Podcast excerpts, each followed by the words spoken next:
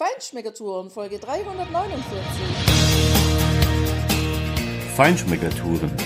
Der Reise- und Genuss-Podcast für Menschen mit anspruchsvollem Geschmack von Bettina Fischer und Burkhard Siebert. Hier lernst du außergewöhnliche Food- und Feinkostadressen, Weine und Restaurants kennen. Begleite uns und lass dich von kulinarischen Highlights inspirieren. Hallo, bon dia und schön, dass du heute bei uns bist, denn diese Folge gibt's quasi zum Sonderpreis, nämlich ohne Steuer. Wir berichten dir von unseren Eindrücken von dem Kleinstaat Andorra mitten in den Pyrenäen und wie es uns da gefallen hat, was wir da gemacht haben, was du dort auch machen kannst, wo wir gewohnt haben und wie wir auch gegessen haben. Das hörst du in dieser Folge. Und jetzt geht's auch schon los. Ja, Tina, wir haben ja den Weg vom Minervois in den südlichen Teil der Pyrenäen, nämlich auf die spanische Seite gewählt, indem wir direkt durch die Pyrenäen gefahren sind, weil wir uns den Kleinstaat und auch die Hauptstadt Andorra Andorra la Vella, so heißt die Hauptstadt, einfach mal angucken wollten und uns mal einen Eindruck holen, wie es denn da so ist. Und naja. Ja, und da war schon die Fahrt sehr spannend, finde ich, weil wir haben die sehr berühmte und von Türmchen und einer Stadtmauer umgebene Stadt, nämlich Carcassonne, vom Auto aus nochmal gesehen. Das werden wir vielleicht irgendwann nochmal machen mit Bildern und Fotos. Wir waren ja schon vor vielen Jahren mal da. Spannend war aber die Fahrt in Richtung der Pyrenäen, in Richtung der Berge, weil man da immer wieder noch in andere Weinanbaugebiete kommt. Überall stehen dann auch die Schilder dran, in welchem Gebiet man jetzt gerade ist. Und wir haben Limoux passiert und Limoux steht ja für Bubbles. Also wer auf Sekt mit Bubbles und vielen Bubbles steht. Bühl. Genau, Bühl, das steht da auch dran, charmanterweise. Der ist da genau richtig. Wir haben jetzt auch nicht die große breite Straße in Richtung Axle Term genommen, sondern wir haben uns bewusst dazu entschieden, die kleinere Straße, den etwas ja, kurvenreicheren Weg zu nehmen. Da muss ich sagen, ich bin ja keine Heldin, was solche Bergstraßen angeht. Wenn es da so tief runtergeht und die Straßen nicht so richtig abgesichert sind, dann ist es für mich hochproblematisch. Aber da bin ich echt sehr, sehr, sehr positiv überrascht worden, weil selbst an den Stellen, wo die Straße mal nicht so ordentlich ordentlich geteert war und auch ein bisschen enger war, war es immerhin auch noch so, dass beide Fahrtstreifen super da waren, dass es nie zu eng war und dass es vor allem auch immer abgesichert war. Und man genießt da schon richtig schöne Blicke hinunter ins Tal und dann kommt man auch mal wieder auf eine Hochebene, wo wir auch angehalten haben und von da aus hat man dann in Richtung des Skigebiets oder der Skigebiete hier in Richtung Andorra geblickt und ja, die Hochebene hat mich sehr an Südtirol, an Deutschenhofen erinnert, wo wir mal waren. Also wer Südtirol kennt, der kennt auch ein bisschen ja, den Weg hier hoch nach Andorra. Zumindest den, den wir genommen haben. Und der erinnert teilweise auch ein bisschen an den Schwarzwald. Es war ja auch dort eine Tour der Tannen irgendwo angezeigt. Also ja, die Vegetation und die Landschaft ist doch sehr ähnlich mit weiter nördlich gelegenen Gebieten. Andorra selbst, Tina, hatte ich mir eigentlich irgendwie ein bisschen anders vorgestellt. Ich weiß gar nicht warum, weil es ja doch mitten in den Bergen liegt. Ich empfinde Andorra als Land jetzt erstmal. Ich meine, die haben knapp 80.000 Einwohner, das ganze Land, das ist jetzt nicht fürchterlich viel. Es ist immer noch ein Fürstentum, aber hat mittlerweile seit 30 Jahren jetzt auch tatsächlich eine, ja, eine Verfassung, die auch die Gewaltenteilung ganz klassisch regelt. Das war vorher nicht so ganz der Fall. Immerhin waren sie vorher auch schon eine parlamentarische Demokratie. Also das ist schon ganz interessant. Aber das Land an sich, Tina, also ist für mich eigentlich eine Straße, ein Tal und es zieht sich von oben nach unten, von Norden nach Süden. Ja, ich habe dich vorgewarnt. Genauso habe ich es vorab recherchiert und tatsächlich ging es mir aber wie dir, Burkhard. Ich hatte auch eine völlig andere Vorstellung von Andorra. Ich habe so eher an so eine ähm, Almenlandschaft, wie man sie auch aus den Schweizer Bergen kennt. So habe ich mir Andorra vorgestellt. Und als ich das dann gesehen habe, wie auch die Hauptstadt Andorra la Vella ist, da war ich dann schon auch echt enttäuscht. Aber klar, ich meine, ja, enttäuscht sein kann man ja immer nur, wenn man eine Vorstellung davon hat und die wird dann eben nicht befriedigt sozusagen. Ansonsten finde ich, muss man gar nicht enttäuscht sein. Also wenn man ganz, sagen wir mal, ohne Erwartungen, ohne Vorstellungen herherkommt, ist es schon ziemlich überwältigend, wenn man diese Talstraße von der Grenzstation nach unten fährt. Denn es sind wunderschöne Gebäude dort entstanden. Die sind alle sehr hoch, ist klar. In einem Tal, wo wenig Platz ist, da geht's einfach nur so, dass man am Berg entlang hochbaut oder da, wo ein bisschen mehr Platz ist, wo man eben trotzdem hohe Gebäude macht. Was ich total genial finde, ist die Architektur, die hier überall zu sehen ist. Also hier werden wirklich Naturmaterialien verwendet. Dieser wunderschöne Stein, der mal ein bisschen hellbrauner und dann wieder dunkler ist. Ab und zu ist er auch in diesem Grau gehalten. Mit Holz wird viel gearbeitet und die schaffen es tatsächlich, diese Häuser so in die Landschaft auch einzufügen, dass wir die manchmal kaum wahrnehmen können. Also wir sitzen ja jetzt mitten in der Hauptstadt Andorra la Vella und blicken da raus von unserem Zimmer aus dem vierten Stock und sehen auf den gegenüberliegenden Berg. Und auch da sind neue Häuser gebaut, die man erst auf den zweiten Blick wahrnimmt, weil die die Farbe dieses Steines haben, dieses Berges haben. Also das finde ich schön. Das ist das eine. Und das andere, es ist natürlich eine Wintersportregion und so sind auch diese großen Hotels, die da an der Straße liegen, gebaut. Es hat schon was von Schweiz ja, von diesen Schweizer großen Chalet-Häusern, wo Wintersport gemacht wird.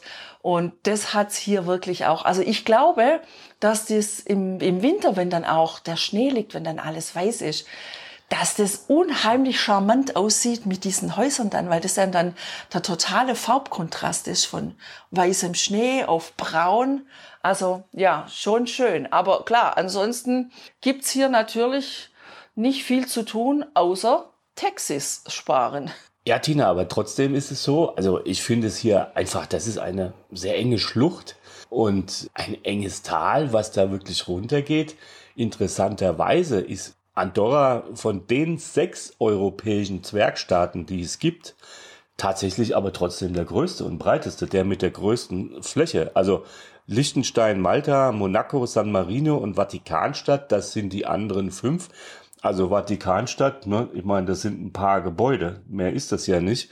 Da hat äh, Andorra tatsächlich noch eine größere Landfläche, aber es scheint sich trotzdem alles zu konzentrieren in diesem einen Tal. Ja, interessant finde ich ja auch diese Geschichte da. Die will ich jetzt natürlich nicht ausführlich äh, darlegen, aber interessant ist tatsächlich, dass es als Fürstentum da gibt es auch Fürsten und zwar gibt es zwei Co-Fürsten. Der eine ist der Bischof von Urgell. Das ist eine Stadt in Nordspanien, ungefähr zwei Autostunden von hier Richtung Süden. Und das andere ist tatsächlich der Staatspräsident von Frankreich. Also momentan Emmanuel Macron. Und die regieren in einer Art Doppelherrschaft, die allerdings tatsächlich nur so einen mehr symbolischen Charakter hat. Sie beiden haben zwar auch gewisse Vetorechte, aber ansonsten hat es das Parlament und einen gewählten, naja, Ministerpräsidenten, wie auch immer, Regierungschef und das funktioniert alles äh, relativ normal. Ja, die Landessprache hier ist übrigens Katalanisch. Das ist interessant, obwohl ja der Präsident von Frankreich hier auch eine große Rolle spielt, offensichtlich. Und was du natürlich in Andorra kannst, das ist oder das sind Taxis, also Steuern sparen. Jedem, den wir erzählt haben, dass wir nach Andorra fahren, alle hatten im Kopf sofort, wow, Shoppingparadies, da kann man günstig einkaufen, Parfum, Alkohol, Zigaretten, Elektronik, genau, Elektronik auch. Und ja, wir hatten ja keine Vorstellung davon, und wurden dann aber schon gleich positiv überrascht, nämlich die erste Tankstelle, die Anzeige an der Tankstelle, die wir gesehen haben. Und wir haben uns geärgert, dass wir äh, in Vorsorge nochmal vollgetankt haben. Ich meine, ja, man weiß es ja nie. Bleibst du in den Bergen irgendwo hängen und gibt's keine Tankstelle, guckst du halt auch blöd aus dem Fenster, ja. Äh, blöd aus dem Fenster geguckt haben wir in dem Fall, denn im Moment zahlt man in Frankreich ja, 1,89, 1,93, 1,94 für einen Liter Super E10, genau. Und hier war 1,54 Burkhardt, glaube ich, gell? 1,45. Aber das kann auch Diesel gewesen sein. Auf jeden Fall ist für Ich mich. glaube 1,54, ja. Ja, für Egal, mich ist 40 eines Cent. klar, Tina, ja. Also, diesen großen Kreisverkehr, den werden wir zwei Stunden fahren, damit der Tank leer ist, damit es sich auch richtig lohnt, hier voll zu tanken, ja. Nein, das machen wir nicht. Wir Nein. sind ja keine Ökoschweine. So ist es. ja. Wir haben uns ganz bewusst auch dafür entschieden, hier sonntags anzureisen und auf Montag zu übernachten, weil wir natürlich in guter Vorbereitung, also du Tina, in guter Vorbereitung schon herausgefunden hast, dass man hier auch sonntags shoppen kann. Ich sag mal so, wir sind ja eben heute früh am Montag hier auch nochmal durchgelaufen, haben auch noch was Vorbestelltes abgeholt und es war relativ ruhig, aber gestern, da war ja richtig die Hölle los. Ja, und das hat man ja auch gesehen auf den Straßen. Also da waren schon viele Autos unterwegs. Sonntags, glaube ich, ist hier tatsächlich der Haupteinkaufstag. Klar, weil die umliegenden Staaten, also Frankreich und Spanien, da arbeiten viele Leute ja am Sonntag nicht und die, die relativ nah wohnen, die machen da vielleicht mal einen Ausflug her. Für die lohnt sich das also schon alleine fürs Tanken und natürlich auch fürs Shoppen, denn die Preise, die wir hier gesehen haben, die lohnen sich durchaus. Also, also für Raucher auf jeden Fall. Ja. Also da gibt's dann für das gute Gewissen gibt's dann abgepackte Zigarettenstangen mit einer Keksdose oder mit Schokolade oder mit Schnäpschen dran. Die Preise liegen irgendwo so, ich glaube, zwischen 35 und 45 Euro für eine oder zwei Stangen. Ich glaube für eine Stange. Also so genau habe ich es mir nicht angeguckt, egal. Dann gibt's natürlich jede Menge Alkoholshops, wo es auch ein bisschen günstiger ist. Was es vor allem gibt, und das hat mich sehr überrascht, es gibt unglaublich viele Pharmazien, also Apotheken. Ob das alles so viel günstiger ist, ich weiß es nicht. Wir brauchen zum Glück nichts. Und natürlich Parfümerien. Also, du läufst hier die Haupteinkaufsstraße entlang und du hast einen Potpourri aus Boss, Gucci, Davidoff und wie sie alle heißen, hast du da in der Nase. Also das muss man allerdings schon auch echt abkönnen. Mir war das absolut too much. Naja, da kann ja auch nicht viel quasi sich äh, zerstreuen von den Düften, weil, sage ich mal, diese Straße, diese Haupteinkaufsstraße und die Häuser, das sind für mich auch tatsächlich Häuserschluchten. Also die Häuser sind überwiegend gar nicht so sehr hoch, vielleicht fünf, sechs, maximal so acht Stockwerke oder so, mit einigen Ausnahmen allerdings. Hier wird gerade sehr viel gebaut und die werden richtig hoch gebaut. Und es gibt auch schon ein paar Häuser, die richtig hoch sind, aber das ist es ja eigentlich auch. Ja? Du kannst hier natürlich überall in diese ganzen Geschäfte gehen und nach Herzenslust shoppen, aber ich sag mal, viel mehr als das hat's eigentlich gar nicht. Wir sind da runtergelaufen, das war nicht so weit, bis an dieses kleine Flüsschen, was hier durchfließt. Also da gibt's ein ganz tolles Denkmal, eine Erinnerung an Salvador Dali. Also so eine Uhr, die so ein bisschen wie zerfließt. Ja, natürlich ein super Selfie oder Fotopoint. Ähm, ganz witzig. Nebendran gibt's dann noch eine Selfie-Vorrichtung. Das heißt, da kannst du dein Handy reinpacken und dich dann an ein Geländer stellen, um dich da fotografieren zu lassen. Und Tina, was sieht man da? Naja, da sieht man das, was man auf allen Blogs sieht, wenn man Andorra la Vella eingibt und ja darüber was lesen oder sehen möchte. Da ist einfach diese Brücke mit diesem Gestell einer Hängebrücke, also weißes Stahlgestell, was nach oben geht wie so eine Pyramide. Und unten dran ist der Schriftzug eben Andorra la Vella. Der ist übrigens bei Nacht beleuchtet. Wir haben den nicht beleuchtet gesehen, weil da sind wir schon im Restaurant gesessen und haben uns was Leckeres auf die Gabel gegönnt.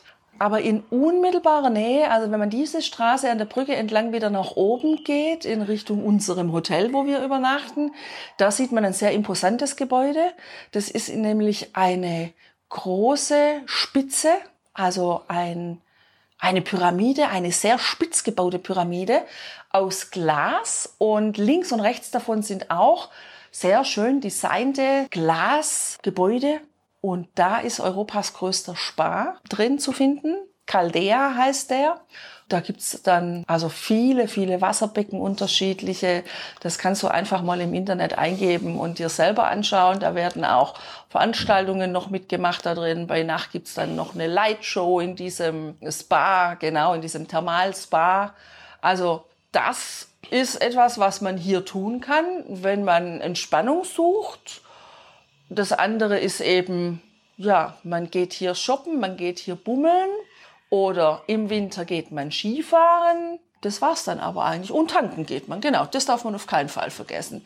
Mit der Gastronomie, finde ich, ist es ein bisschen schwierig hier. Viel Gastronomie gehört zu den Hotels selber. Und ein paar Gastronomiebetriebe gibt's abseits dieser Haupteinkaufsstraße. Rechts und links gehen ja noch andere Straßen eben hoch und runter. Und da gibt's ein paar Restaurants. Wir wollten eigentlich zu einem, aber der hatte leider sonntags zu. Den findet man auf der Seite vom Guide Michelin. Da kann man ein paar Restaurants finden. Und da ist einer, der heißt Cellar Dentoni. Und ja, da konnten wir leider nicht essen, weil der eben sonntags zu hat. Ja, also gewohnt haben wir im Hotel Rock Blanc. Das ist relativ am oberen Ende dieser Einkaufsmeile. Es ist ein ordentliches Hotel. Das Zimmer ist sehr ordentlich, das ist okay. Die Leute sind sehr nett, ein bisschen verbaut, aber klar, das liegt natürlich auch daran, dass hier das schon etwas abenteuerlicher ist, hier zu bauen. Und es hat vor allem auch einen weiteren Vorteil, nämlich eine Tiefgarage. Und es hat sogar noch einen zweiten weiteren Vorteil, nämlich einen freundlichen Menschen vom Hotel, der dir dein Auto da auch runterfährt. Also Tina, ich glaube, wir bitten auch jemand, das Auto wieder zu holen, weil ich will gar nicht durch dieses enge Rondell aus der Tiefgarage selber hochfahren müssen. Das ist schon spektakulär, aber unten in der Garage selber ist alles super gut aufgeräumt. Du kommst auch gut an dein Auto dran. Wir hatten noch was vergessen, um es rauszuholen. Alles gar kein Problem. Also tipptopp. Und es ist auch preislich attraktiv, finde ich. Also gerade für so eine Übernachtung, was haben wir bezahlt? Ich glaube irgendwas über 80 Euro, Euro ja. genau. Also ohne Frühstück wohlgemerkt. Das kann man aber einfach ja dann unten dann noch extra bestellen, wenn man das haben möchte. Das liegt glaube aktuell bei 22,50 Euro oder sowas.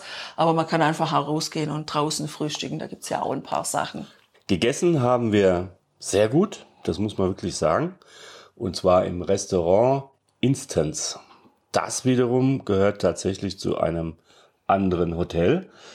Im unteren Teil, ein bisschen abseits von dieser Einkaufsmeile, ähm, also sehr schick, sehr stylisch, ja, weiße Marmorbar, auch zum Teil weiße Marmortische, äh, schöne, bequeme Sitze auch, äh, ein tolles Lichtkonzept, sehr Urban Style mäßig. Äh, du hast auch vorne am Gehweg so abgetrennt äh, auch ein bisschen windgeschützt und auch gegenüber den Abgasen. Die Autos fahren direkt an dir vorbei. Da haben wir einen schönen Aperitif genommen und haben uns dann einfach ganz spontan entschieden, wir essen da heute. Und das, Tina, fand ich, war eine richtig gute Entscheidung. Ja, unbedingt. Also ich bin ja, ja italienisch eingestiegen. Ich habe eine Burrata mit Tomaten gewählt, die war wunderschön angerichtet.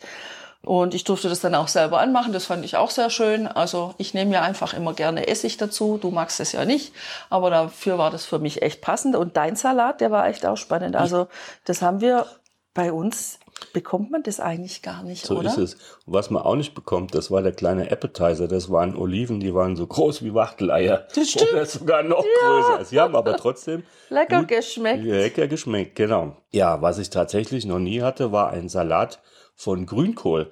Ein Grünkohlsalat mit rotem Quinoa, mit Edamame, mit Haselnüssen und einer schönen Vinaigrette drüber. Also das war schon ein knackiger, fruchtig, herber Einstieg. Das hat mir sehr gut gepasst.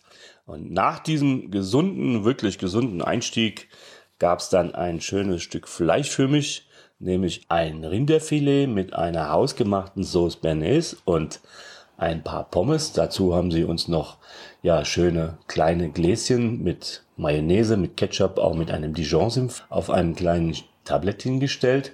Das war sehr gut. Das Fleisch war tipptopp, astrein, top gegart, medium eben.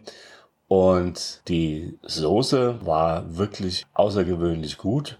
das war eben hausgemacht und nicht 0815. Ja, ich fand ja auch das Ambiente von diesem Restaurant schon ziemlich stylisch. Da wurde viel mit Pastellfarben gearbeitet, mit runden Tischen, also hellrosa Sessel neben hellgrünen Sesseln. Dann hat sich's wieder abgewechselt mit einer Essbank, die drei Viertel rund war. Da hat wirklich nur ein Viertel gefehlt und in diesem Viertel stand dann wieder ein pastellfarben rosaner Sessel. Sehr, sehr schön gemacht alles. Also ein ganz tolles Ambiente. Und auch die Teller selbst, also das Geschirr, sehr stylisch, so wie man es gerade eben auch hat. Und so wird dann auch das Essen einfach wunderbar präsentiert. Ich habe mich da mal zu etwas ganz Banalem entschieden, nämlich einen Burger. Ich weiß nicht mehr alles, was da drauf gelegen ist. Burkhard, das kannst du vielleicht noch sagen, weil du hast die Speisekarte fotografiert. Jedenfalls hat mich schon allein wegen der Speisekarte, wegen der Ingredienzien dieser Burger angemacht. Und ich kann dir eins sagen, ich habe eine super Wahl getroffen. Erstens, war der echt hoch aufgetürmt. Der Käse, der lief so richtig genial, gelb, schmelzig von oben über die Speckscheiben hinunter. Das Fleisch war perfekt auf Medium gegart und es war ein Geschmack erste Sahne dieser Burger. Also waren noch ein paar Pommes dabei in so einem kleinen silbernen Eimerchen, wie man das heute, ja, anstatt diesem Frittierkorb serviert man ja Pommes auch gerne in diesem Eimerchen auf so einer langgezogenen Platte. Hat für den ersten Moment wenig ausgesehen, aber ich habe es nicht geschafft. Ganz zur Freude von dir, Burkhard. So hast du noch ein Viertel von diesem genialen Burger abgekriegt. Was war da alles drauf, Der Burkhard? Emmentaler, glaube ich, gell? Da war Emmentaler und Zwiebeln, aber es war auch Raclette-Käse und konfierte Zwiebeln drauf. Ja, sehr genial. Und es waren auch noch gebratene Champignons dabei. Also, das war eine Top-Kombination. Das hatte richtig klasse geschmeckt. Und ich möchte auch mal noch mal sagen, was das gekostet hat, dieser Burger. Ich glaube, 16 Euro hat der gekostet. Das fand ich sehr preisgünstig. Und ja, dass man auch mal was zu den Preisen sagt, Burkhard, damit die Leute, die uns zuhören, auch eine Idee davon bekommen. Was hat denn meine mhm. Burrata gekostet eigentlich? 18,50 ja, das war vergleichsweise dann teuer, sage ich jetzt mal. Naja. Aber für das, wie sie ausgesehen hat und die Kugel, die war schon echt die, klasse. Die muss ja erstmal aus Apulien dahergebracht werden, ne? Ja, so gesehen passt das auch wieder. Und da wir Lust auf einen Rotwein hatten, haben wir uns eine Flasche Monastrell dazu bestellt. Und zwar ist das eine Rebsorte, die wir natürlich kennen aus Südfrankreich als Mourvèdre. Da ist sie ja meistens in den Cuvées drin und äh, wird nur ganz, ganz selten reinsortig ausgebaut oder vinifiziert. Im Spanien heißt diese Rotweinsorte eben Monastrell. Dort findest du sie vor allem in den heißen Gebieten, in Jumilla zum Beispiel. Und dieser Rotwein, der kam auch eben aus dem Jumilla-Gebiet, wo wir auch, Tina, ich glaube vor 15 Jahren mal reingefahren sind nach Bullas. Ich hatte sofort die Bilder vor Augen und diese unglaubliche Hitze, die wir damals auch dort hatten als ich diesen Wein probiert habe. Und dieser Wein, der ist gigantisch. Es stand noch nicht mal drauf auf der Weinkarte, dass es ein Bio-Wein ist. Und Noro Vera Organic Monastrell heißt der. Und der ist so richtig kräftig. Der hat so einen vollen Körper, ja. Der ist wirklich vollgepackt auch mit Aromen. Das ist wahnsinnig toll. Der hat Brombeere, ja. Der hat vor allem, wie das da reinkommt, weiß ich nicht. Wahrscheinlich übers Holz. Der hat vor allem auch richtig rauchige Aromen, also ganz toll aus dem Holz heraus. Natürlich auch Kräuter.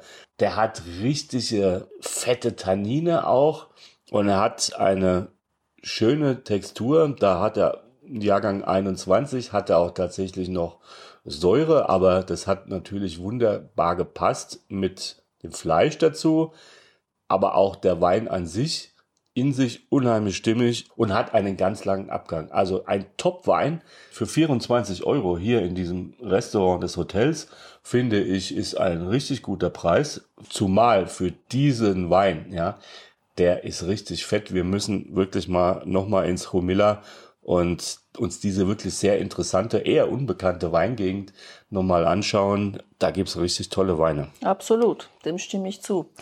Also, lohnt sich für dich ein Ausflug nach Andorra, wenn du in der Umgebung bist und du hast es noch nicht gesehen und du möchtest vielleicht ein bisschen tax-free shoppen, dann ja, wenn du im Winter da bist und du möchtest in eines der wunderbaren Skigebiete, die es hier gibt, dann sicher auch ja. Wenn es ein riesiger Umweg für dich ist und du hast nicht vor, viel einzukaufen, dann würde ich sagen, nein.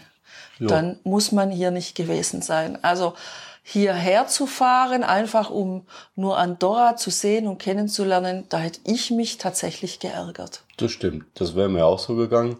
Also für uns war es ja auf dem Weg und eine gute Gelegenheit, diesen Zwergstaat mal tatsächlich zu erleben. Das haben wir gemacht. Also ich bin jetzt nicht traurig darüber. Das war ordentlich, war ein schönes Erlebnis. Allein das Abendessen wäre es wert gewesen, Tina. Aber ansonsten extra herfahren würde ich auch niemals. Es gibt übrigens ein Kuriosum hier in der Geschichte auch noch.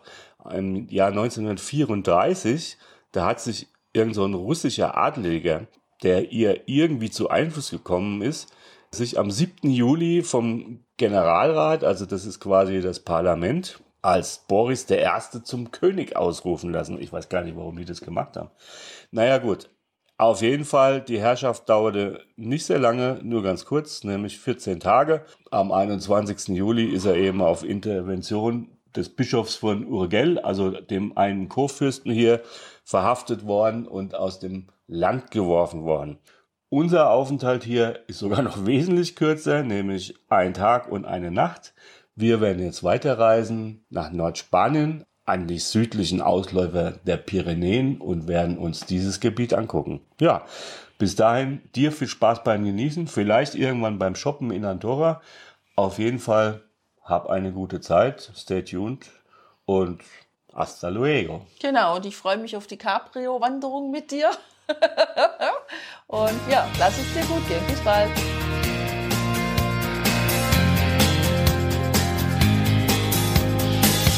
Hier endet dein Genusserlebnis noch lange nicht. Komm rüber auf unsere Homepage feinschmeckertouren.de und schau dir die Bilder zu unserer Show an. Dort findest du auch wertvolle Links zu den heutigen Empfehlungen. Verpasst keine Neuigkeiten mehr und trag dich am besten gleich in unseren Newsletter ein. Wir freuen uns auf deine Anregungen für weitere Episoden und einen regen Austausch mit dir. Viel Spaß beim Genießen, denn du weißt ja, wahrer Reichtum besteht nicht im Besitz, sondern im Genuss. Deine Feinschmecker Guides Bettina und Burkhard.